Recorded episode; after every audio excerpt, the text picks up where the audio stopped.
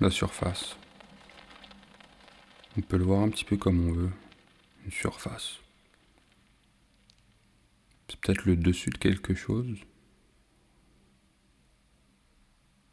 C'est peut-être quelque chose qui est en face de nous. En fait, je vais essayer d'être un petit peu plus concret par rapport à mon histoire, par rapport à mon chemin.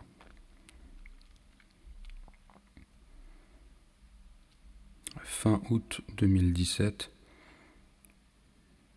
je me suis rendu à Prague. Je vais vous épargner les détails par rapport à l'environnement dans lequel j'étais. J'étais entouré de personnes, disons, que je connaissais partiellement, et de personnes aussi euh, en qui il y avait un certain lien par rapport à notre histoire, par rapport à des choses qu'on avait pu vivre ensemble. Mais euh, dans un laps de temps assez court. Je les connaissais pas depuis très longtemps, je dirais depuis juste quelques mois. Ça a un petit peu son importance, ça, pour moi. En fait, on était à une soirée, on s'y rendait en minibus. Et euh, dedans, il y avait euh, des gens que je connaissais pas du tout, mais du moins que je pouvais estimer être euh, en guillemets de confiance, parce qu'ils faisaient partie de la communauté avec laquelle j'étais il y avait une bouteille d'eau de vie qui circulait. je dis eau de vie parce que j'imaginais que c'était un alcool plutôt artisanal qui circulait. Euh, c'était des Russes qui partageaient cette bouteille-là. Euh, certaines personnes que je connaissais un peu plus, donc des Français, ont refusé de boire dedans. Moi, j'ai bu parce que j'avais envie de décompresser après à la semaine qu'on venait de vivre. On va dire que c'était dans un cadre assez professionnel. Je dis assez professionnel parce que moi j'ai pas vraiment de distinction dans ma propre manière de voir les choses, dans ma propre manière d'expérimenter, de vivre tout simplement. J'ai pas de cadre privé, professionnel. Bien sûr que j'ai des choses que je veux garder pour moi, mais de manière générale, euh, j'ai pas trop. Je me formalise pas et justement, les, se formaliser pour moi, ça me rappelle un petit peu. Euh, un peu un côté euh, inaccessible en fait. C'est-à-dire que si je me mets dans une case, si j'ai un rôle précis, si je me formalise, j'ai une vie privée, j'ai une vie professionnelle, une vie amicale, une vie machin, etc. Et eh ben, Déjà, c'est plus difficile parce qu'à chaque fois, il faut bien trouver sa place. Moi, j'aime bien avoir une place. Et en plus, euh, bah, il y a des limites. Quand tu es, es, dans un cadre précis, hmm, c'est difficile de, faire de vagues. Et euh, bien sûr, je dis pas que je suis quelqu'un d'associable, je suis pas quelqu'un de qui ne sait pas se maîtriser ou autre. Mais disons que bah, avec l'événement, je vais vous raconter donc ce qui s'est passé à Prague. Depuis la moindre forme d'inconfort, euh, eh bien j'y mets fin. J'ai pas envie de la vivre, j'ai pas envie de me retrouver dans cette situation-là. Si j'y suis, je, sers, je cherche à, m'en extraire, tout simplement. Pas à fuir, non. La fuite, non. Ça n'a jamais été quelque chose que j'ai réellement fait. Non. Et donc, euh, cette bouteille arrive à moi. Je bois. Je voulais décompresser. J'avais envie de faire un petit peu le fanfaron. J'ai un petit peu ça en moi. J'aime bien. Ça m'amusait. La bouteille recircule une deuxième fois et cette fois-ci, personne boit apparemment, du moins c'est ce que une personne de confiance qui était avec moi dans le bus m'a dit euh, plus tard, euh, à Prague le lendemain ou le jour d'après. Il me dit, euh, le groupe de personnes originaires de Russie a rigolé quand j'ai bu et personne d'autre a bu dans cette bouteille. Voilà. Euh, ce qui s'est passé. Donc j'ai bu deux fois dans une bouteille de l'alcool. On arrive dans la soirée. J'étais pressé d'atteindre un statut, un niveau d'ébriété parce que je voulais, comme je vous ai dit, lâcher prise au maximum, m'amuser, euh, avoir une excuse d'être désinhibé. Parce que ça, c'est un comportement que j'ai souvent d'être désinhibé. Avec l'alcool, hein, il y a pas mal de signes extérieurs qui indiquent auprès des autres personnes autour de soi que nous ne sommes pas tout à fait maîtres de tous nos comportements. De manière générale, j'aime bien me comporter comme ça. Mais bon. On arrive dans cette soirée. Je bois un premier verre de vodka au bar. Pas d'effet. Toujours pas. Eau de vie, vodka, rien. Ok. Bon. Je dois aussi préciser que j'étais assez novice à ce moment-là dans l'expérimentation de la consommation d'alcool. Ça peut être. Euh, enfin, c'est pas que ça peut, c'est que je pense que ça sera un autre sujet. Où j'aborderai un peu ma relation avec l'alcool plus tard. Je sais pas si je bois un deuxième verre de vodka, un Red Bull. Euh, je sais pas. Soit il y a un deuxième, soit un troisième. En tous les cas, il y en a peut-être un en plus entre la dernière fois où j'ai bu un verre de vodka encore. Parce que je me rapproche euh, au niveau d'un autre bar. Et là, je rencontre une personne de mon entourage proche, donc un Français, qui attendait au bar et qui me disait ça fait 10-15 minutes que j'attends mon verre. Et moi, euh, on va réutiliser le même terme, tout fanfaron comme j'étais. J'interpelle le barman et je lui dis, bien sûr en anglais, parce que ça aussi, ça fait partie des choses que j'aime bien exprimer, du moins que j'aime bien euh, dévoiler. Voilà, mon aisance à parler anglais, donc euh, bah, très bien, hop. Il y a des Frenchies autour de moi, je vais leur montrer que je parle anglais. Enfin bref, même si cette personne-là, en l'occurrence, parlait plutôt bien anglais aussi. Mais c'est pas grave, c'est toujours une occasion de plus de pouvoir montrer un côté positif chez moi. Je l'interpelle, je lui dis Mais t'as conscience ça fait 10-15 minutes que tu fais patienter, là, j'ai vu que tu as servi plein de monde depuis, et en plus, cette personne-là n'est pas n'importe qui. Effectivement, euh, comme je vous ai dit, c'était dans un cadre assez professionnel, et c'était un soir de compétition, et la personne en question venait d'être couronnée champion du monde. Et là, euh, enfin, du moins, je, je, suis pas du tout, je suis quelqu'un d'assez euh, humble, disons, je suis pas du tout dans le genre mais j'aime pas trop le côté hautain. J'aime bien, oui, la désinvolture. J'aime bien. J'aime bien l'insolence, une forme d'arrogance, peut-être, oui.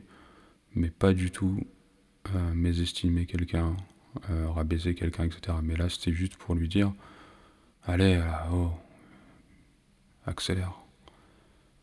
Et là, ouais, il accélère ça me surprend. Je me sens pas spécialement honoré, euh, du moins, je prends pas ça de manière positive par rapport à mon ego, hein, bien sûr. Je me dis pas, waouh, je suis trop fort, t'as vu, hein, euh, moi j'ai réussi à le dé... Non, c'est pas du tout ce sentiment que j'ai là, à ce moment-là, c'est me dire, enfin.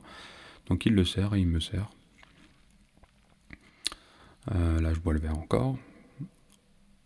Deux, trois minutes doivent se séparer l'instant où je finis mon verre, parce que je le bois vite, bien sûr. Moi, j'étais pressé d'être dans mon euphorie. Et là, j'étais euh, bah, avec euh, cette personne-là, avec, on va l'appeler notre champion du monde, et la personne de confiance dont je vous parlais, avec qui j'étais dans le bus au préalable. Et là, d'un coup, je vais m'asseoir. Et je suis incapable de bouger.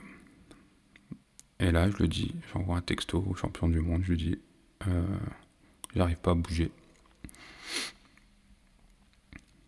Il prend pas tout de suite au sérieux le truc. Il me regarde, il rigole ou autre, je sais pas trop. Mais j'arrivais plus à bouger. Et là, je renvoie un message, je dis non, les gars, c'est sérieux, j'arrive pas à bouger mon corps là. J'arrive à, à, utiliser mon téléphone, tout ça, mais là, mon corps entier, j'ai l'impression, ça répond pas. Ok, bon, la personne de confiance arrive, proche de moi. Là, il comprend que c'est sérieux. Il m'aide à me lever. Donc, bien sûr, c'était pas un, problème moteur, mais c'était un problème, euh, disons, d'ordre euh, chimique dans le cerveau. j'avais quand même un minimum de mobilité, de capacité à pouvoir euh, bouger mon corps. Euh, donc là, à ce moment-là, euh, la personne de confiance m'aide à descendre, on était à l'étage. Et je commence à avoir même du mal un peu à respirer. Et là, c'est bizarre parce que là, pendant que je vous raconte ça, je commence à sentir ces symptômes-là. Du moins, c'est rare parce que c'était il y a deux ans et j'ai appris à gérer tout ça. Mais là, bah, main moite, là j'ai les mains moites. Souffle assez court. Euh, je m'arrête donc du coup et euh, je dis j'ai soif, j'ai très très soif. La personne de conscience, confiance, conscience, confiance, elle me dit euh, reste là, je vais aller te chercher un verre d'eau, t'inquiète. Là je croise quelqu'un d'autre une personne, disons, qui pendant bah, la semaine de compétition était un rival, on va dire, et qui est plutôt renommé dans la discipline, qui est étranger, bien sûr. Et là, je lui dis, sans vraiment.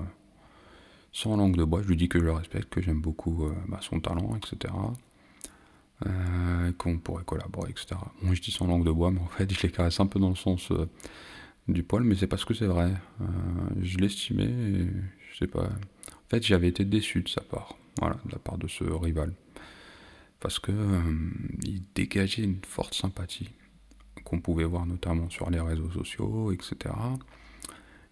Et j'ai, selon moi, hein, selon bien sûr mon interprétation, j'ai senti que c'était de la fausse modestie. Hmm, j'ai souvent été sceptique sur ce terme-là, fausse modestie. Je sais pas si c'est un bon terme. Mais en tous les cas, tout de suite, je vois pas d'autres termes pour le déterminer, pour le décrire, pardon. Et donc, bon, bref. Euh, on discute, euh, bon courant, ouais, ouais, non, mais bien sûr, je vois très bien t'es etc. Il me reconnaît en plus, parce que, bon, comme je vous ai dit, c'était l'entourage de, de ses compétiteurs francophones. je m'exposais sur les réseaux avec eux. Et euh, là, donc la personne de confiance revient. Je lui dis là, c'est chaud. Euh, c'est chaud. Là, je, suis de plus en plus stressé. Je suis pas bien. Euh, je dis, il faut sortir. C'est pas possible. Il me sort dehors.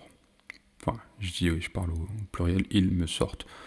Pas le compétiteur étranger, mais euh, donc la personne de confiance et une autre personne de l'entourage. une autre personne dont je n'ai pas encore parlé. Euh, il me sort dehors. Et là, je peux pas. Là, ça commence vraiment à plus répondre. Je m'installe du coup sur le sol, par terre.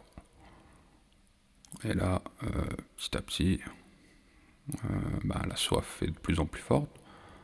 Et là, j'ai vraiment, vraiment besoin de boire. Donc là, je demande de l'eau, de l'eau, de l'eau, de l'eau. J'ai soif, j'ai soif, j'ai soif. Et malheureusement, là, je commence vraiment à perdre ma capacité à pouvoir parler. Là, mon élocution n'était plus trop présente, j'arrivais plus trop à m'exprimer, mais j'étais pourtant super lucide de tout ce qui se passait, mon cerveau était... Euh, me donner la, la, conscience, la capacité d'être conscient de ce qui se passait autour de moi. Et là, je reste au sol, euh, j'ai des énormes spasmes, euh, main très très moite, et j'ai besoin absolument de prendre la main de quiconque se trouve autour de moi et euh, m'inspire confiance. Donc au début, bon, bien sûr, c'est cette personne de confiance que je lui prends la main je lui dis j'ai besoin de contact là. Euh, je lui fais exprimer, je lui fais savoir. Alors je vous disais que j'étais pas très capable, j'avais pas trop euh, capacité de parler, mais si quand même en fait. C'est vrai que depuis depuis que ça m'est arrivé, je dis toujours incapable de parler, je ne pouvais plus parler. Mais en fait, je pouvais pas m'exprimer clairement, ça allait trop vite, euh, mais j'arrivais à parler un petit peu. J'étais juste incapable de bien formuler ce qui se passait parce qu'il se passait beaucoup, beaucoup de choses dans ma tête. Donc je saisis la main, je lui prends la main, et là, bah, bien sûr, euh, ils se relaient tous, donc parce qu'il y a d'autres personnes aussi de l'entourage. On était vraiment nombreux, hein.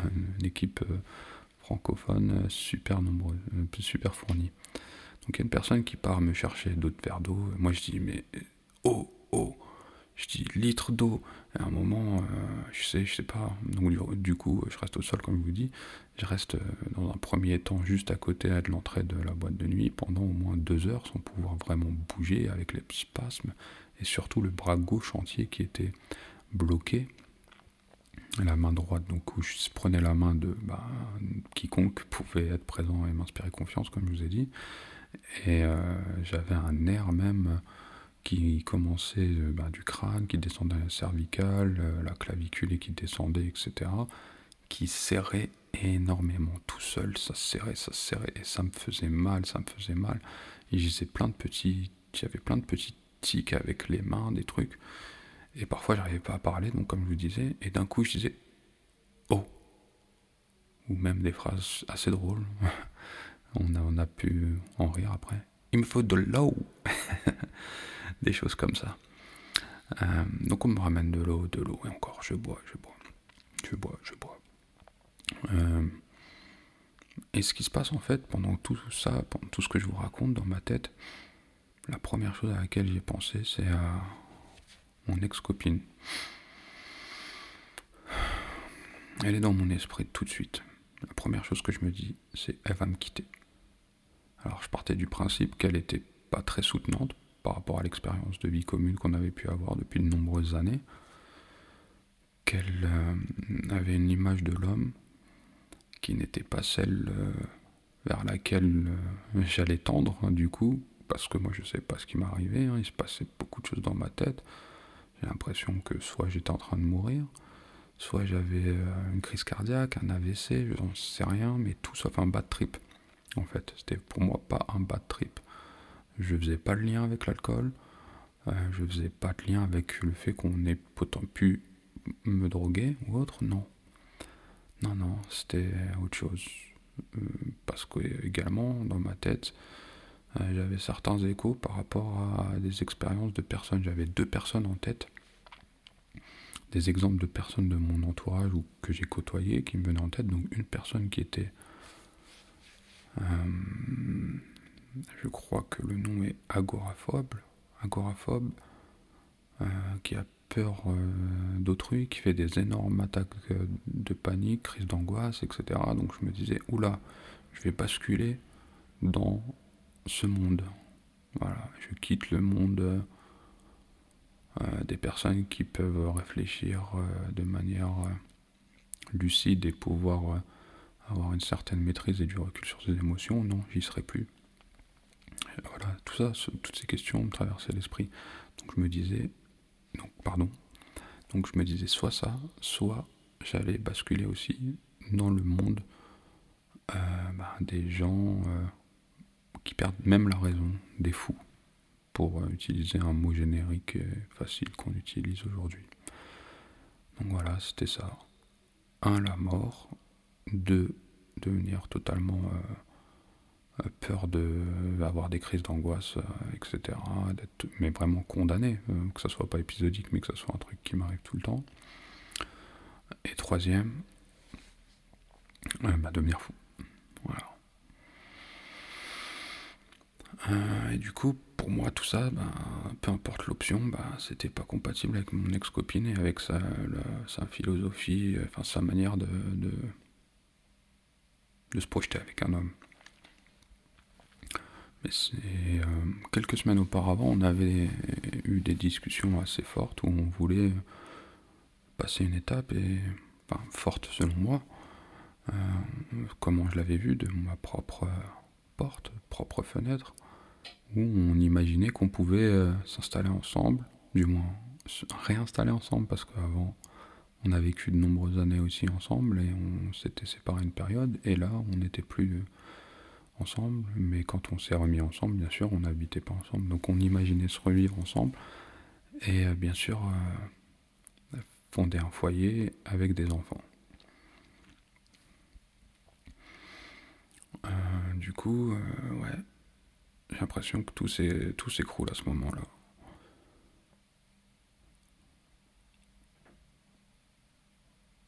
Et euh, en fait, aujourd'hui, je sais pas si j'ai vu cette chose-là parce que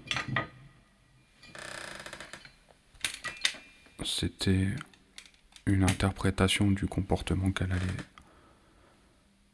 qu'elle allait potentiellement avoir ou c'était parce que c'était ma principale peur. Et bien sûr, comme on peut l'imaginer, quand on a une peur, quand on se met une idée dans la tête, eh bien, ça peut avoir des ravages sur son propre comportement et aussi sur ce que le reflet qu'on va pouvoir euh, avoir auprès d'autrui et notamment bah, auprès de cette copine, de cette femme. Donc la nuit passe, toujours le même coin. Euh, donc entre temps, la personne de confiance, dont le surnom que j'ai donné, bah ça, les personnes se succèdent, se relayent. Il y a deux, trois personnes en particulier qui viennent, et une personne euh, qui est aujourd'hui même euh, plus que dans mon entourage. on a traversé des choses ensemble depuis. on a dépassé le cadre professionnel, je suis allé le voir parce qu'il n'habite plus dans la région. Euh, voilà. Donc tout ça pour vous dire que il y avait cette personne-là aussi. D'ailleurs, euh, je te salue si tu m'écoutes. Euh, comment dire Comment faire pour qu'il puisse se reconnaître? Moi, je vais vous le décrire physiquement. il doit avoir. doit, ouais, enfin, je sais l'âge qu'il a, mais il a entre 22, 23 et 25, 26. J'ai envie d'être un petit peu éparse, j'ai envie d'être un peu fou, ça m'amuse. Euh, il mesure entre 1m75 et 1m80. Euh, il a un look un petit peu surfeur. Ouais, surfeur. Mais dans l'attitude, euh, c'est pas le stéréotype du surfeur, c'est pas le mec prétentieux. Non, au contraire, c'est un mec très simple, très humble. Euh, rempli euh, d'énergie positive. Alors je dis pas énergie dans le vrai sens du terme euh, ou autre, je, parle de choses abstraites, hein, vous savez, parce que je ne suis pas nécessairement très proche euh, de la spiritualité, comment dire, des... forcément j'ai ma propre définition de la spiritualité, mais par exemple le Reiki, euh, ces choses-là, je ne sais pas en fait. Je, suis un sceptique. Mais pas un sceptique euh, qui regarde de travers euh, ces choses-là, hein, ces, croyances-là. Plus un sceptique par rapport à, bah, au manque de preuves, voilà, au manque d'éléments. Bah, alors bien sûr, hein, il y a toujours des gens convaincus qui peuvent argumenter, mais j'ai pas encore eu des choses les arguments, que ce soit euh, par rapport à la religion, par rapport à ce type de spiritualité ou autre, il n'y a rien qui, m'a vraiment euh, persuadé d'une doctrine, d'une pensée, etc. Donc lui, euh, comme je vous disais, rempli d'énergie positive, bienveillant, avenant. Donc voilà. Et, du coup, forcément, bah, ça le touche beaucoup ce qui m'arrive. Donc il reste très longtemps avec moi. Il me serre la main fort. Je lui prends la main, bien évidemment.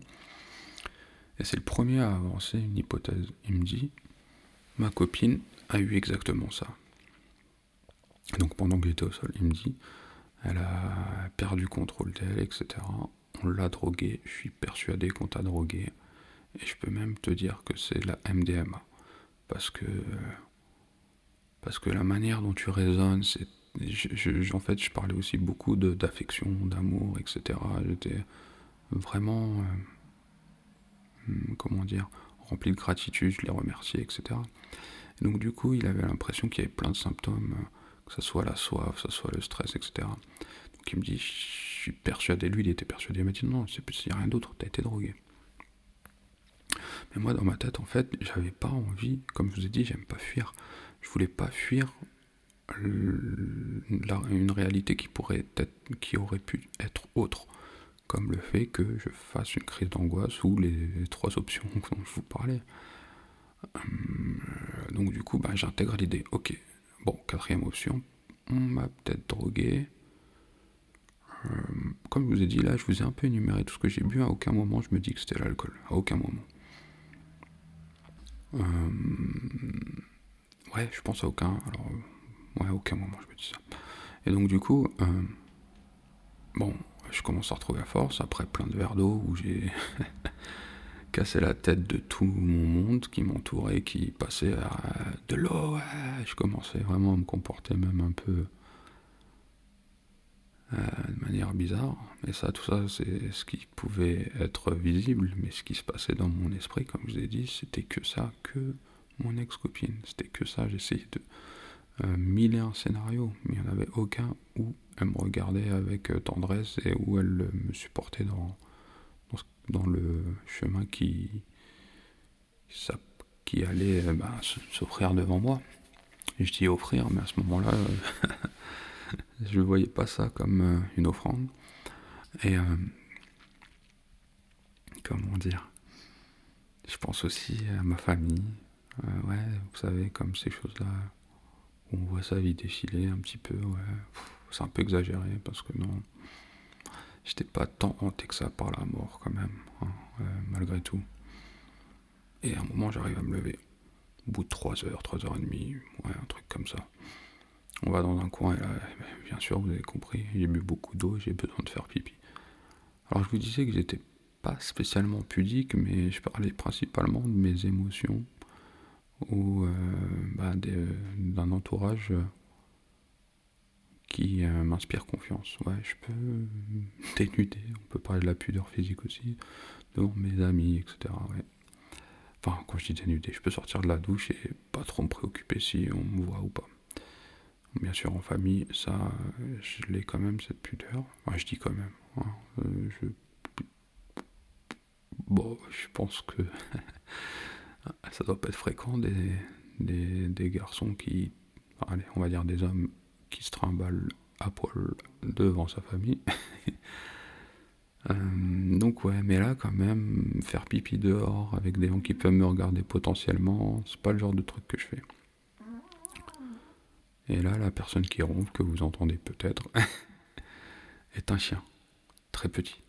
Oui, il est très petit. Il pèse 1,8 kg et il est adulte. Donc bon, il ronfle. Je parle tout de suite, hein, bien sûr, au moment où je vous parle. Ou je parle, parce que je parle à personne en fait. tout de suite. Je parle avec l'espoir qui est un interlocuteur. Ouais, espoir. Ouais, ouais, c'est de l'espoir. Donc euh, j'arrive à uriner librement. Et là, je commence à dire des choses marrantes. Je commence à prendre les trucs un peu à la légère. Il y avait des vidéos ils m'ont filmé à ce moment-là, mais jamais dans un but de se moquer de moi. Pas pour. Euh, enfin, rire, voilà, c'était pour rire un peu. Euh, ça, c'est pas sorti de notre cadre euh, confidentiel, j'ai envie de dire. Et donc, du coup, ils me filment. Je me souviens pas, je les ai pas gardé les vidéos. donc, je, sais que j'en ai ri, mais je dis des trucs assez marrants. Mais je, l'ai survolé, hein. j'ai dû la voir une fois la vidéo, je l'ai survolé, j'étais pas tout à fait à l'aise donc, euh, ouais, là, je commence à aller mieux. Commence à me dire que, bah, allez, le plus dur est passé. Ok, ça va aller, ça va aller. Euh, il y a à ce moment-là des Américains avec qui j'avais un peu parlé qui prennent un Uber. Je cite, je cite la marque euh, de VTC. Ouais. Donc je me dis, allez hop, j'y vais. Et eux, avec beaucoup de sympathie, ils me, disent, bah, bien sûr, viens là. Donc on rentre euh, à l'hôtel. Et euh, à côté de l'hôtel, il y avait euh, une grande surface avec plein de magasins et qui était ouvert même la nuit. Voilà. République tchèque, on a le droit de travailler à 4h du mat, 5h du mat et vendre n'importe quoi. Enfin, bref. Je me rends dans la... Là, je suis perturbé par les ronflements de mon chien. C'est très perturbant. Oui, il arrête. Donc, je me rends dans la grande surface et j'achète quoi? Un pack d'eau. Six bouteilles d'un litre 5. Je les prends. J'étais avec une autre personne euh, qui prenait à manger. Je me souviens pas avec qui j'étais en fait. Euh, ça a peu d'importance. Euh, mais là, j'étais quand même bien. Hein. Vraiment, comme on va dire. Euh, enfin, bien, c'est un bien grand terme, mais. capable de marcher seul, de me balader seul, etc. Donc je prends la bouteille d'eau et je retourne à l'hôtel. Et là, je, en rentrant, je croise d'autres personnes. Et il y en a un qui me prend une bouteille d'eau. Ah, pour moi, c'était un drame. c'était un drame parce que je buvais beaucoup, beaucoup, beaucoup, beaucoup. Et moi, j'avais. Je voulais pas. Euh, enfin, je l'ai donné, bien sûr, mais euh, je savais que j'allais tout boire euh, dans la nuit. Enfin, dans la nuit, il devait être 5-6 heures. J'allais tout boire. Et ça a été le cas. Donc, je rentre, comme je vous ai dit, à l'hôtel. C'était une chambre que je partageais avec, trois avec deux autres personnes. je dors. Au réveil, j'ai l'impression que ça va. Je me dis, ok, c'est bon, ça va aller. C'était une nuit difficile. Euh, enfin, ça va aller par rapport à ma santé, bien sûr. Mais mon ex-copine était beaucoup dans ma tête et je voulais pas lui dire parce que, comme je vous ai dit, je ne voulais pas altérer euh, l'image qu'elle pouvait projeter de moi, de son compagnon, du sexe masculin. Oui, j'ai. J'avais à ce moment-là, euh, comment dire, envie de respecter, du moins même envie, pas de respecter parce qu'évidemment je respecte toujours la vie d'autrui et la conception d'autrui, mais là ça dépassait euh, le respect, c'était même j'avais envie euh, de suivre les codes nécessaires à la conception d'une femme. Parce que je pense que j'ai toujours été quelqu'un d'assez résistant, dans le sens de la résistance, hein. euh, pas très conciliant, on va dire. Bien que je suis rempli d'avenance, de bienveillance et d'empathie, mais j'ai une difficulté à me soumettre, à accepter euh, de me mettre euh, à la disposition euh, d'un dictateur. Dictateur pas dans le sens dictateur d'État, mais quelqu'un qui dicte ce qui doit être fait et que l'on doit, doit écouter et suivre la prérogative. Voilà. Euh, j'ai toujours eu du mal avec tout ça. J'ai besoin que les choses aient un sens, j'ai besoin euh, d'être au service d'une cause euh, qui, selon moi, est noble et attire, m'attire tout simplement, sans chercher de mots encore plus. Bref. donc ouais, à ce moment-là, je me dis punaise, j'ai pas envie. Pas envie, je lui dis pas. Donc je me rends dans la chambre, euh, donc du coup du champion du monde et du stéréotype du surfeur qu'en apparence. ils étaient ensemble euh, dans leur chambre et on commence à rire un peu. Euh, bon bah eux aussi, hein, lendemain de soirée, lendemain de compétition, soirée arrosée, donc eux aussi ils prêtent pas spécialement plus attention à moi, mais ils mesurent quand même que j'avais passé une drôle de soirée et euh, avait beaucoup euh, ouais, de, était assez réconfortant vers moi, mais sans plus. C'est normal. Euh, je vous dis ça parce que d'autres choses vont m'arriver lors de cette journée. en fait, on, il, décide d'aller faire un tour et de visiter la ville parce que bah, pendant la semaine de compétition, bah, c'était focus sur la compète et rien d'autre. Pas d'autres sorties, enfin peut-être on avait peut-être fait une ou deux sorties, mais c'était pas du tourisme. Là, je dis, ok, je viens. Je connaissais déjà la ville, mais j'avais envie euh, d'y aller et aussi de me tester un peu. Et j'étais rassuré, plein de bon, bon espoir, etc. Donc on y va en bus. Et là, dans le bus, je me souviens de discuter avec le champion du monde. Et d'un coup, tout tourne. Souffle bloqué. J'arrive plus à respirer. Tout s'accélère le sang, les mains moites, etc. J'ai l'impression que, euh, comment dire, je perds même le sens euh, de la dimension dans laquelle on est. Même tout ce distant, les distorsions de l'espace, euh, donc forcément du temps, mais le temps, ça fera peut-être un peu rien dire, mais en tous les cas, ce qui est sûr, c'est l'espace n'est plus cohérent pour moi. J'ai du mal. Waouh. On sort du bus, je respire, je respire, je respire. Je dis ça va pas, ça va pas. Stéréotype du surfeur en apparence va me chercher. Enfin, du coup, euh, avec euh, sa gentillesse et son avenance, va en pharmacie. Donc je dis ouais, il me faut un truc en pharmacie, machin. Et pour un truc contre, euh, je sais plus en fait ce que c'est. C'est que je, je sais pas si mon attention tournait autour de des choses contre les anxiétés, contre le stress, ou plutôt pour euh, me réhydrater, je sais pas, je sais pas. Euh, mais le fait est que en sortant de la pharmacie, il me donne euh, un médicament, et là ça s'accélère encore. C'est impossible pour moi de suivre, et je voyais, on était un groupe d'une demi-douzaine de personnes, du coup, je souhaite pas être euh, un boulet, je souhaite. Enfin voilà. Je dis ok, je rentre. Je prends Uber. Euh, je retourne dans la chambre.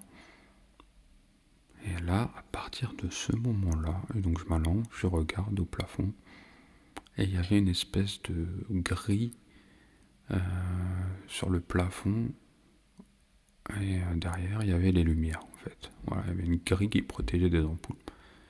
Et si j'avais le malheur de quitter ces grilles-là du regard, j'avais une énorme boule qui allait m'étouffer. Je, je, perdais. Euh, j'avais le souffle court. Euh, je me remettais à. j'avais des palpitations, j'étais pas bien du tout. Et si j'avais même le malheur de penser, en fait, il fallait pas que je réfléchisse. En fait, je pense, du moins, je sais pas mais mon cerveau ne pouvait plus tolérer aucune forme de source d'information de quoi que ce soit. C'était waouh, je fixais ça. Et là, à ce moment-là, là, c'était encore pire que la veille. Parce qu'autant la veille, euh, bah, il se passe encore plein de choses dans ma tête. Un coup, je pensais à ma famille, un coup, je pensais à mon ex-copine, un coup, je pensais enfin, à tout, tout, tout. Mais là, il fallait que je fixe. Sinon, j'arrivais pas à respirer. Donc moi, je me suis dit, Oh, oh, oh, ça y est. Ok. J'y suis. Je suis arrivé. Et en fait, il n'y avait pas d'autre option que. Je suis foutu. C'est tout. Il n'y a pas de mort en perspective, il n'y a pas de. Il n'y a pas de crise d'anxiété, enfin. Il n'y a pas. Enfin, c'était ça, c'était être bloqué. Pour moi, ça allait durer éternellement. Ça. Encore une fois, aujourd'hui, quand je vous le dis, euh, tous les cas, pas que cette expérience-là, mais même avant, j'avais conscience que, en fait, euh, la réalité, la réalité n'existe même pas, en fait. La réalité. En fait, chacun a sa propre manière de voir le monde, chacun a sa réalité. Et peu importe euh, ce que ma santé pouvait... Peu importe l'état dans lequel ma santé pouvait être, ce qui importait à, ce moment-là, c'était ma réalité, ma perception. Et dans ma perception, je pensais que c'était éternel. Donc je vous laisse imaginer tout ce qui pouvait se passer dans ma tête à ce moment-là. Enfin tout, du moins euh, la sensation que ça pouvait me procurer. Parce qu'évidemment, vous dis ça parce qu'aujourd'hui, je sais que rien n'est éternel en fait. Parce qu'à ce moment-là, même la mort pour moi n'allait pas arriver. Je voyais que cet instant-là durait éternellement, cet instant-là. Même pour regarder mon téléphone, je pouvais pas, hein, comme je vous disais. Euh, il devait être, je sais pas, 16h, 16h30. À un moment, bah, vers 20h, j'arrête. Là, je me dis, ok, faut que je le dise à mon ex-copine faut que je lui dise. Je l'appelle.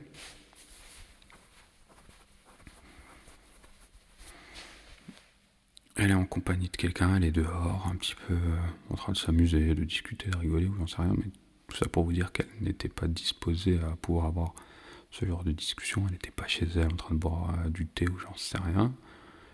Et à ce moment-là, elle le prend un peu avec humour. Mais je comprenais pas à ce moment-là. Enfin, du moins, j'étais pas dur vis-à-vis d'elle, mais je j'attendais pas ça en fait, tout simplement. Je l'appelais avec l'envie d'être réconforté, l'envie de savoir que quelqu'un allait être là. En l'occurrence, elle. Pas quelqu'un d'ailleurs. C'est pas quelqu'un que je voulais, c'était elle. Avec ma propre conception de la femme, évidemment. Parce que si je vous ai parlé euh, de sa conception de l'homme, j'ai aussi ma conception de la femme. Du moins de celle avec qui je veux partager ma vie. Et à ce moment-là, c'était pas naturel pour moi de me dire que telle ou telle femme correspondait aux critères, entre guillemets, bien sûr, à prendre avec des pincettes. Le terme critère, ce n'est pas. Je, ne dis pas que c'est une sélection euh, où on se situe en position de. Comment dire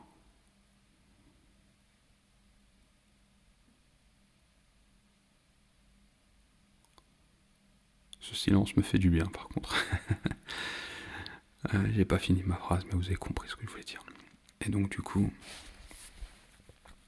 non, elle n'est pas là, elle n'a pas l'attitude que j'attendais. Elle dit Ah oui, oui, ça m'est arrivé, ça arrive à une copine, etc. Ouais, ouais, non, mais c'est sûr que t'as été drogué. Parce que bien sûr, je lui dis euh, Ah, le, le surfeur m'a dit que j'ai peut-être été drogué, etc. Elle dit Ah non, mais c'est sûr, tout ce que tu me dis là, euh, elle-même avait déjà consommé cette drogue-là en étant consciente et elle, ça lui avait rien fait. Et elle disait que euh, on lui avait dit que quand elle allait la prendre, elle allait aimer tout le monde, etc. Moi, c'était une drogue que je connaissais pas. J'ai jamais, j'avais, euh, je dis j'avais parce que je pars du principe que ce soir-là, on m'a donné cette drogue dure. Donc on, va partir de ce principe-là. J'avais jamais consommé de drogue dure de ma vie avant cet instant-là. Et du coup, euh, j'étais, entre guillemets, un peu rassuré de me dire, oh ok, bon, elle l'a quand même pris avec humour, même si elle m'a pas rassuré comme je le souhaitais, mais bon, ça va. Et je lui dis, écoute, j'arrive euh, tel jour à 16h, j'aimerais que tu viennes me chercher à l'aéroport. Elle me dit, ouais, ouais t'inquiète, y a pas de problème. Ok, très bien. Euh, il me restait encore donc on était le dimanche et donc c'était le mardi 16h que j'arrivais parce que le lendemain euh, j'ai passé la journée dans la chambre. Donc bien sûr euh, j'étais capable de sortir. Euh, pas seul en fait. Je me rends compte que la dernière fois que j'étais sorti, j'étais même pas sorti seul quand j'étais allé chercher les packs d'eau en rentrant de la soirée. Je suis parti, je sais pas avec qui, rechercher un pack d'eau et aller manger un peu. J'avais perdu l'appétit. Euh, je me souviens euh, d'avoir de discussions, on essayait de me rassurer, mais ça n'entrait pas en fait. Ça me rassurait pas. En fait, euh, rien ne rentre. Hein. On est dans sa bulle, dans, sa, dans ses propres peurs. Et je rentre donc du coup en France le mardi. J'avais la chance d'avoir réservé le même vol retour euh, avec le surfeur. et euh, du coup, bah, bien sûr, il, m'accompagnait. Moi, j'étais pas ressorti de l'hôtel, comme vous avez dit, hormis être allé dans la grande surface acheter de l'eau. Et là, par contre, aller prendre un chemin que je ne connaissais pas me terrorisait. J'avais peur. Enfin, pas peur dans le sens de la peur. Enfin, comme euh, vous pouvez avoir peur de marcher seul la nuit dans une ruelle euh, et que vous entendez des bruits derrière vous. Non, c'était pas ça. Ça, c'est rien du tout, selon moi. Euh, par rapport à ce que je ressentais, c'était une angoisse profonde. C'était plein de. Tout ce que je vous décrivais, en fait, je le ressentais hein, dans, dans le taxi, à l'aéroport, mais je me disais comment est-ce que mon corps peut tenir ce niveau d'angoisse, d'anxiété, qui était bien sûr pas rationnel. Mais euh, je, me, m'auto-flagellais pas trop. Je me mettais pas de pression à me dire faut que la peur parte, c'est quoi ça, c'est quoi ce truc? Non, non, j'étais dans mon truc, euh, euh, dans cette espèce de texture d'angoisse. Je sais pas, j'imaginais que c'était comme un, énorme truc gluant qui m'entourait. Ouais. Donc je prends. Donc on allait prendre l'avion. Et avant de prendre l'avion, donc dans le Uber, mon ex-copine qui me dit Ah, j'avais pas vu en fait que t'arrivais à 16h. Ça va pas être possible pour moi de venir te chercher. C'était un choc pour moi. Comme je vous ai dit, la réalité, euh, ce que je vous raconte n'est rien à côté de ce que je pouvais ressentir à ce moment-là. À ce moment-là, je me suis senti totalement démuni, abandonné, incompris, euh, désemparé, parce que je partais d'un principe assez simple, c'est qu'est-ce qui, aux yeux d'une personne que t'aimes, peut être plus important que sa santé. Et donc du coup me dit non je peux pas venir, euh, je travaille, euh, c'est un nouveau boulot, ça fait pas longtemps que j'ai commencé, je peux pas me permettre de, partir. Donc pour moi je voulais pas entendre ça, comme je vous ai dit dans ma conception des choses. Euh, j'ai été salarié, bien sûr. j'ai suivi des règles, etc. pour un intérêt collectif. Mais hmm, pour moi, en France, en 2017, ouais, c'était 2017, en France en 2017, si un supérieur hiérarchique, une hiérarchie, ne comprend pas que tu t'absentes du travail pour une heure, deux heures, trois heures, pour aller au chevet, entre guillemets, c'est peut-être un peu fort comme mot, mais pour aller voir Hmm, allez, disons, ton compagnon, ton, bien-aimé, euh, qui vient de vivre une expérience traumatisante, quelque chose qui a un caractère exceptionnel, il vaut mieux pas collaborer avec ces personnes-là. Euh, je pars de ce principe simple, pur et dur.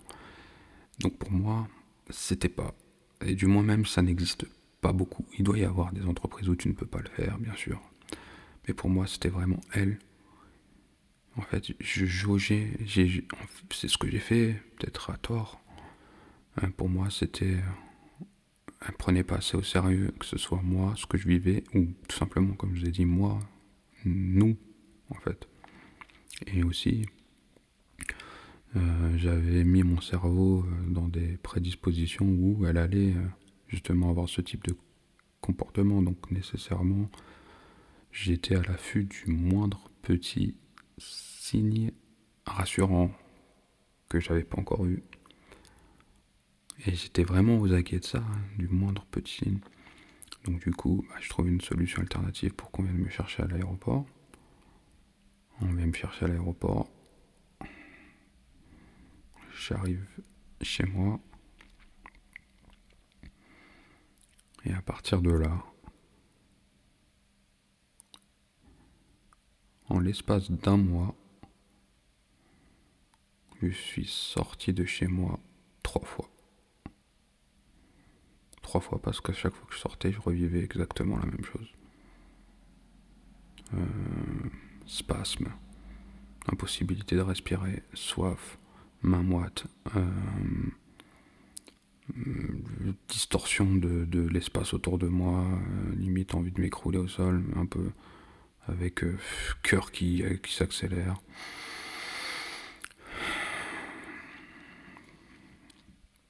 Ouais, voilà. Suis allé voir un docteur généraliste. Le mien, qui, me, qui était censé me suivre, n'était pas là, donc du coup j'ai vu son remplaçant, qui ne m'a pas proposé une solution qui semblait me convenir, qui m'a proposé une solution avec euh, l'homéopathie, mais euh, sans mettre en doute les bienfaits de l'homéopathie, à ce moment-là, c'est absolument pas ce que je voulais entendre. J'avais conscience que le sujet il se situait entre, bien sûr, l'aspect chimique qui pouvait se passer dans mon cerveau et aussi sur ma psychologie. J'ai cette lucidité en fait.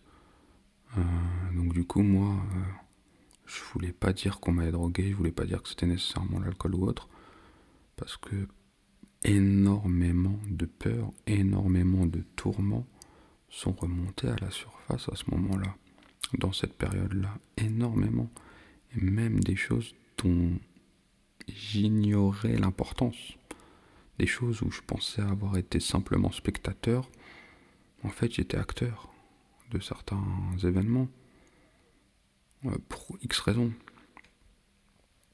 Des choses que j'ai subies que dans mon enfance, comme je vous ai dit, vu que ça remonte bah forcément des choses profondes, donc nécessairement de l'enfance également, qui remontent dans cette période-là au cours de ce mois où j'étais enfermé. Euh, comment dire? Enfermé chez moi. Euh, je suis sorti donc pour aller chez le docteur une fois. Ça n'a pas vraiment porté ses fruits. Je suis sorti une autre fois pour passer une soirée avec des amis. C'était horrible. Je voulais pas en parler. Et j'ai ressenti tout ce que je vous ai dit, mais à moindre niveau, moindre mesure. Et la troisième fois, c'est quand je suis allé chercher euh, avec mon cousin mes parents à l'aéroport qui rentraient euh, de vacances. Et j'étais assez fier de moi parce que c'était la première fois où je sortais où, où, moins j'avais pas autant de symptômes où ça allait. Voilà. Euh, pendant ces trois semaines, euh, pardon, pendant ce mois, je, je, parle de trois parce qu'en fait, mon ex-copine, je l'ai vue trois fois. Elle est venue deux fois la première fois, donc comme je vous ai dit, je suis revenu le mardi. Elle est venue me voir le vendredi et elle est restée le week-end. Elle est repartie le dimanche. Euh, la deuxième fois, elle est venue me voir euh, uniquement un dimanche, euh, fin d'après-midi, dimanche après-midi, on va dire. Et la dernière fois que je l'ai vue, en fait, en fait, elle est, venue me voir deux fois en un mois, et la dernière fois que je l'ai vue, c'est donc quand mes parents sont rentrés. Je leur ai dit tout de suite, voilà. Et vu que j'étais plutôt. plutôt mieux, on va dire, euh, j'arrivais en moins. Je commençais à m'y faire, à m'habituer. Donc en société avec autrui, euh, j'arrivais à en parler. Du moins, pas tant que ça. J'en avais parlé au téléphone avec mes soeurs, avec mes proches, certains de mes amis. Euh, et je demandais un petit peu d'aide. En fait, je voulais voir un docteur, un spécialiste, mais j'étais incapable d'aller le voir. Parce que ben, le généraliste, je l'ai vu en fait euh, le lendemain de mon arrivée. Et que c'était horrible, c'était très difficile d'y aller. Les résultats n'ont pas prêté leur, porté leurs fruits. Donc c'était compliqué pour moi d'aller en plus voir quelqu'un que je connais pas, avoir la démarche, en plus chercher sur internet, etc. C'était très dur pour moi. Enfin, c'était compliqué. Et du coup, mes parents rentrent, là je leur dis. Le lendemain, au téléphone, mon ex-copine me dit qu'elle veut me quitter. Alors, elle le dit pas aussi brutalement. En fait, si, elle le dit aussi brutalement. Elle dit voilà, c'est plus possible. Euh, on va pas pouvoir continuer comme ça. Euh, et elle-même parle d'elle-même ou par contre se sent pas bien. Voilà. Elle dit euh, j'ai plus l'impression d'exister. Parce qu'elle aussi, pendant ce mois-là, elle a eu quelques événements difficiles à gérer, comme le décès du père d'un proche à elle, comme aussi a aussi une, amie qu'elle avait perdue euh, quelques années auparavant, euh, bah, des souvenirs qui étaient remontés, elle était repartie à sa tombe, etc. Donc euh, une période assez difficile pour elle d'un point de vue émotionnel, plus la pression de son nouvel emploi. Euh, plus euh, bah, d'autres sujets sur lesquels je vais pas euh, m'étaler, mais des problèmes d'ordre familiaux qu'elle avait à gérer. Donc oui, elle a peut-être eu aussi besoin que quelqu'un soit là pour elle. Malheureusement, ça ne pouvait pas être moi. Peut-être qu'elle a trouvé ce réconfort dans les bras de quelqu'un d'autre, que ce soit à ce moment-là ou juste après. Peut-être aussi c'est la raison qui fait qu'elle avait besoin de mettre fin à cette euh, relation qui pouvait être euh, à son sens toxique. Euh, parce qu'elle est un peu, voire beaucoup plus pragmatique que moi. et aussi, elle avait déjà montré au cours de sa vie des comportements où elle avait pu être, bah, fuir tout simplement, choisir l'option de la fuite. Donc peut-être que pour elle aussi, bah, elle a reproduit ça. Fuir, c'était peut-être ça la meilleure option. Peut-être. En tout cas, moi, à ce moment-là, je l'entendais pas comme ça. Et quand elle me dit ça, je lui dis, mais c'est pas possible, je vais venir te voir tout de suite.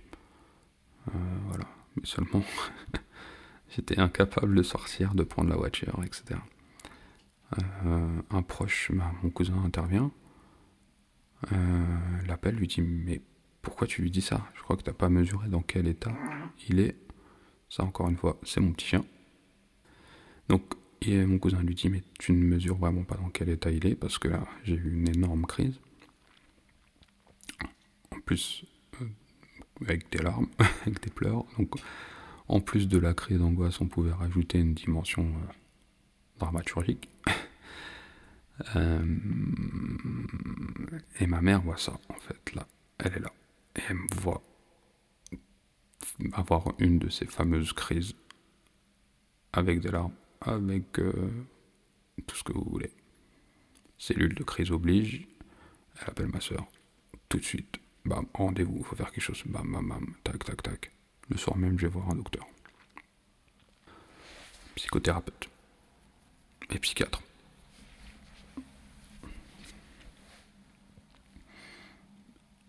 C'est la dernière fois que je vois mon ex à ce moment-là. Elle vient me voir.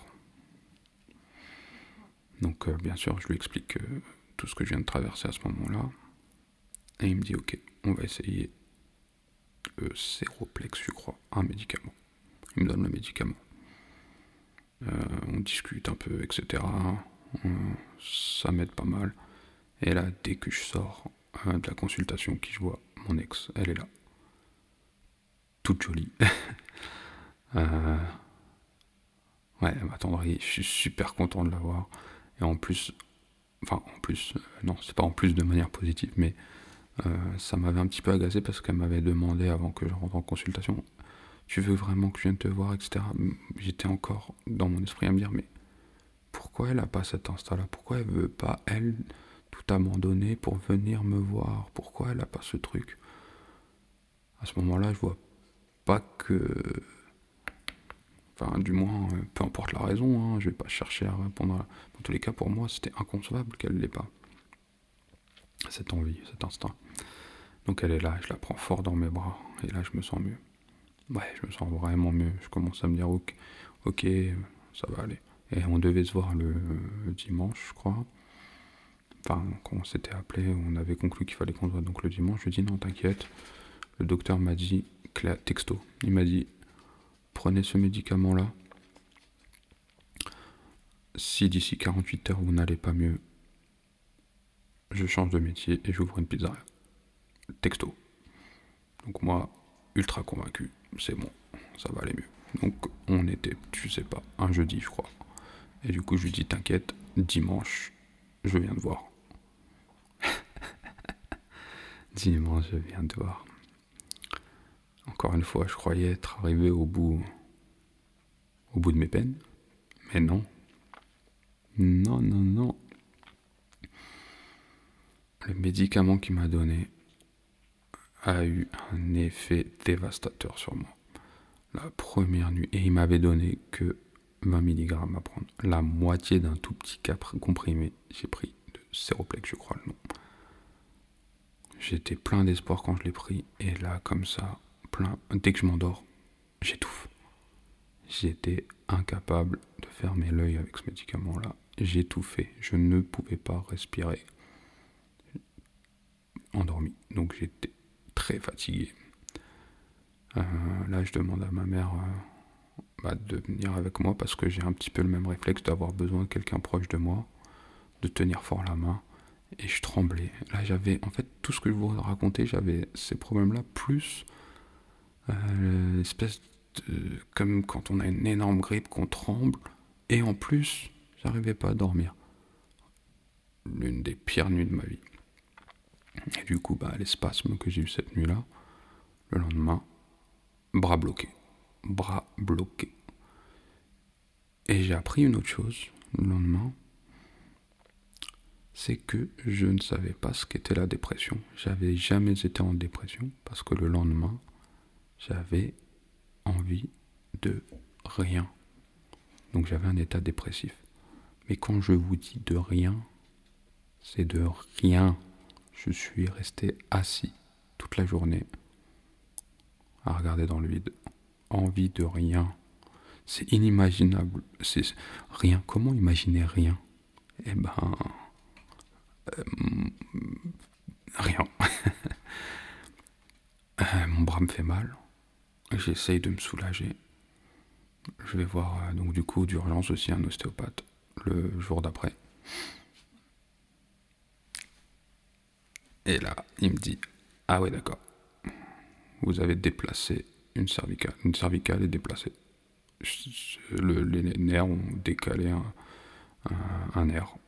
Mais pas déplacé, un peu. Vraiment bien. Je crois que même une côte, ou je sais pas. Et il me remet en place tout ça. Je lui raconte un peu ce qui m'arrive. Il est très gêné. Mais gêné d'une manière qui me réconforte en fait. Euh, parce que j'avais du mal à jauger si ce que je vivais était normal, enfin du moins, si euh, j'ai toujours eu ce truc-là en fait par rapport à mon éducation. Euh, je peux pas me plaindre en fait. Je, je, suis né, je vis en France. Voilà, cette espèce de pression, on vit. Enfin, de pression, mais c'est pas vraiment une pression, mais par rapport à des milliards d'autres vies, euh, au même moment, que moi, je peux m'estimer heureux. Mais ça se passe pas comme ça. Donc du coup, bah, aujourd'hui, je suis totalement à l'aise, hein, mais la culpabilité que je pouvais avoir à ce moment-là bah, fait que je me dis, mais peut-être c'est enfin, que j'en fais trop. Mais en fait, non, enfin, je, je comprenais pas trop, en fait. Euh, pendant ce temps-là, mon ex-copine, elle, euh, bah, mène une vie où elle essaye de se reconcentrer sur elle-même. Donc, euh, un rejet de elle me rejette. Elle répond plus trop à mes messages. Euh, elle me dit clairement ce n'est pas contre toi, mais j'ai besoin de partir quelques jours pour pouvoir couper de mon quotidien. Et par contre, pendant que je serai parti, je ne souhaite pas qu'on s'envoie des messages ou autre, qu'on reste en contact. Hmm, d'accord. Donc elle part. Elle ne savait pas trop où à la base. Euh, mais bien sûr, moi qui suis de nature suspicieuse, j'ai mis les un scénario dans mon esprit. Et je pense qu'à ça, pense qu'à ça, je pense qu'à ça, je pense qu'à ça, je pense qu'à ça. Qu'est-ce qu'elle fait? Elle est où? Et euh, il y a des gens qui ont inventé des technologies géniales avec les réseaux sociaux. Et je vois une story Snapchat où je la vois en bord de mer. Elle est toute seule, mais je la vois quand même rayonnante. Enfin, souriante, etc. Contente.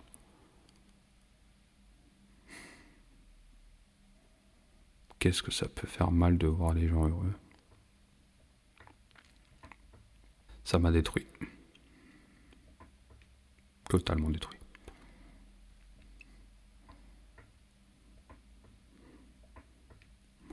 Euh, elle rentre. Enfin, du coup, je dors pas en fait, hein, bien sûr.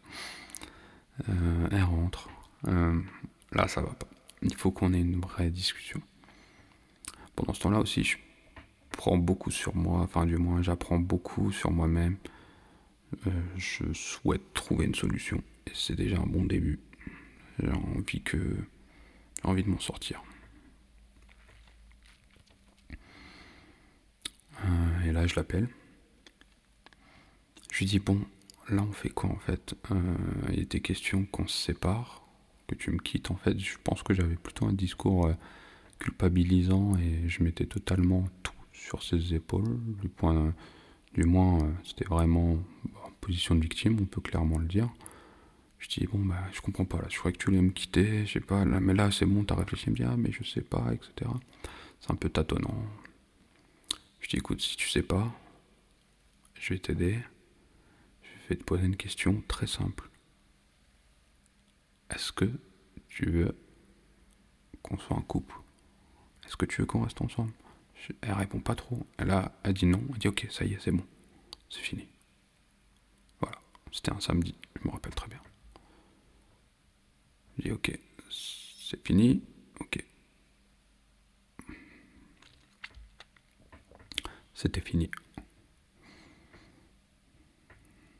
C'était fini.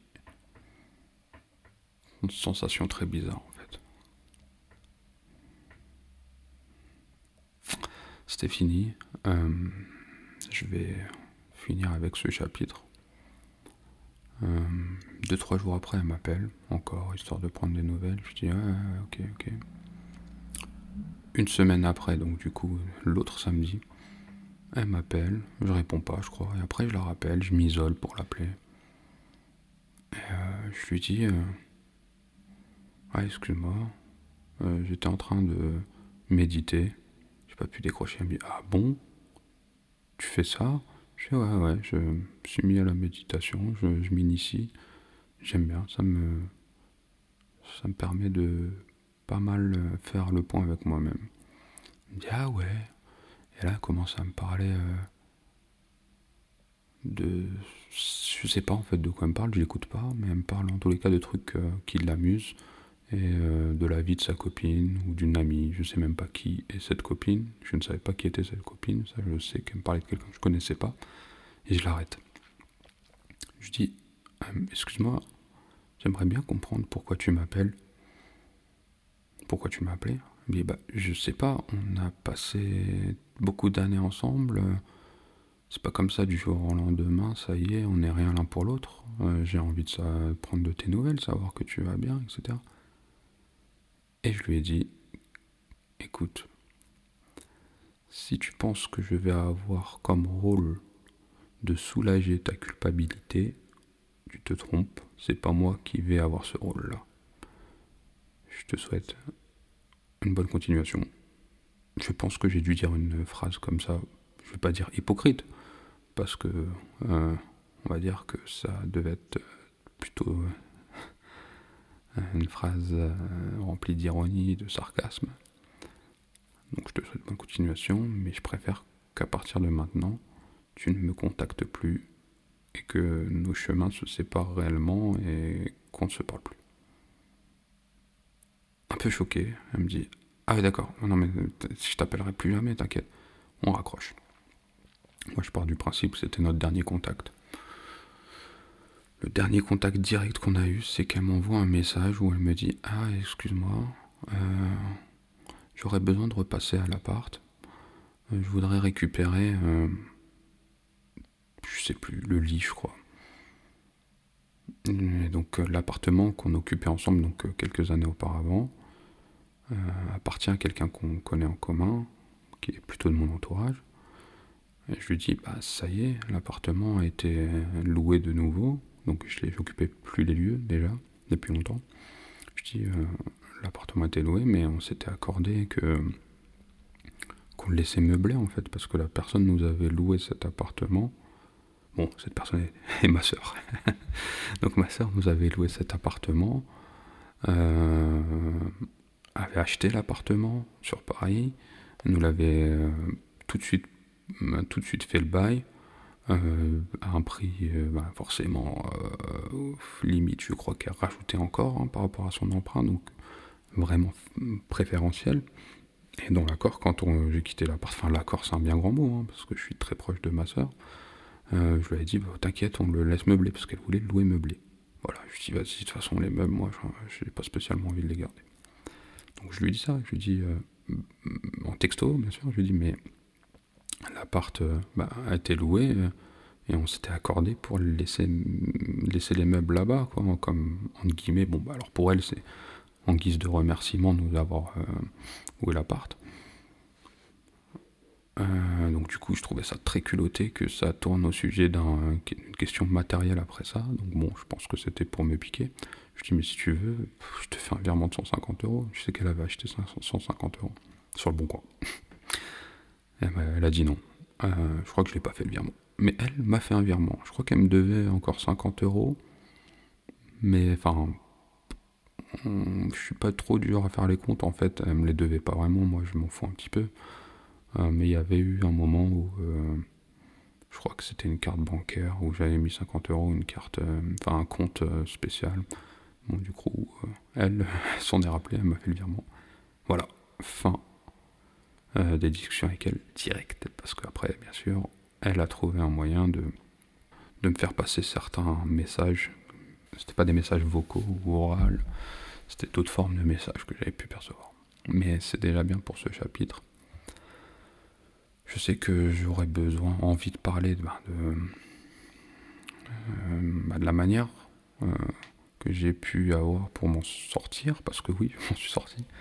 Comment j'ai géré cette situation-là, euh, les outils que j'ai eus, que j'ai utilisés, et aussi bah, concrètement quelles choses sont remontées à la surface, parce que waouh, waouh, waouh, waouh. Euh, j'ai envie de dire même que j'ai plongé en habit, je suis allé les chercher les choses. Hein. et j'ai retrouvé des choses incroyables quand j'avais 7 ans. Quand, quand j'ai 7 ans, ouais. Incroyable de se dire que, comme ça, spontanément, le souvenir me revient et je mets des mots précis sur ce que j'ai vécu. voilà.